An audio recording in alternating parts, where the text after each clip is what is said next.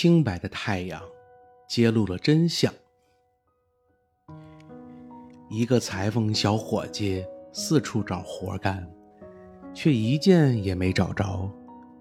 他已经穷得叮当响了。不久，他在路上遇到了一位犹太人。他想，这人身上肯定有很多钱，便凶相毕露，走上前去说道：“要钱还是要命？”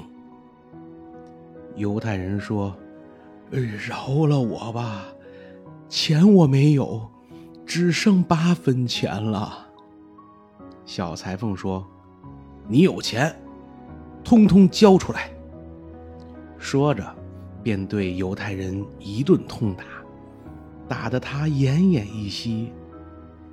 犹太人快死了，只听他最后说道：“清白的太阳会揭露真相的。”说完就死了。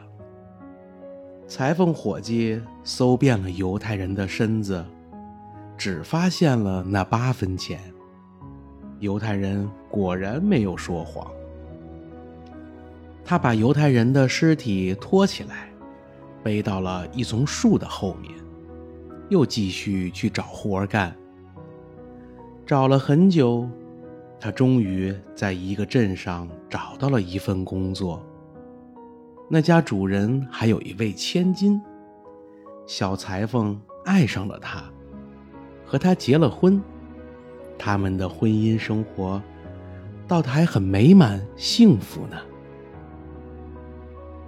过了很久，小裁缝和妻子有了两个孩子，妻子的父母都去世了，他们单独撑起了这个家。一天早上，小裁缝坐在窗前的桌子旁，妻子给他端来了咖啡。当他把咖啡倒进杯子里，正准备要喝时，太阳光照在了上面，反射光忽闪忽闪的投影在墙上，形成了一个个圆圈。裁缝抬起头看着，说道：“哇！”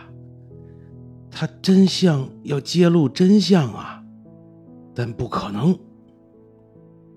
他妻子说了：“啊，亲爱的，那又是什么？你是什么意思啊？”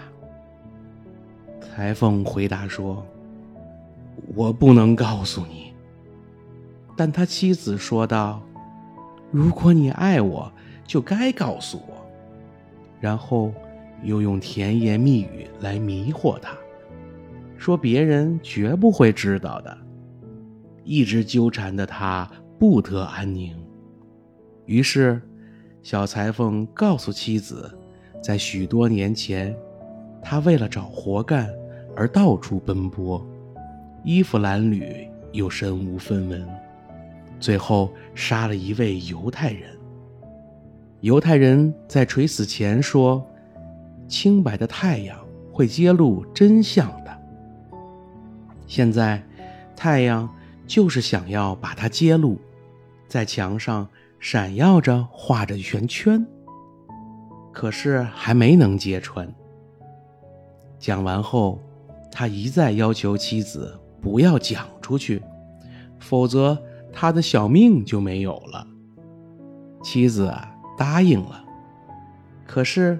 就在小裁缝又坐下去干活时，他的妻子去了一个好朋友那儿吐露了真情，还叮嘱他的朋友不要再对任何人说起。但不到三天，这件事儿便整个小镇无人不知了。小裁缝被带上了法院，得到了应有的惩罚。就这样。清白的太阳，还是揭露了这件事儿。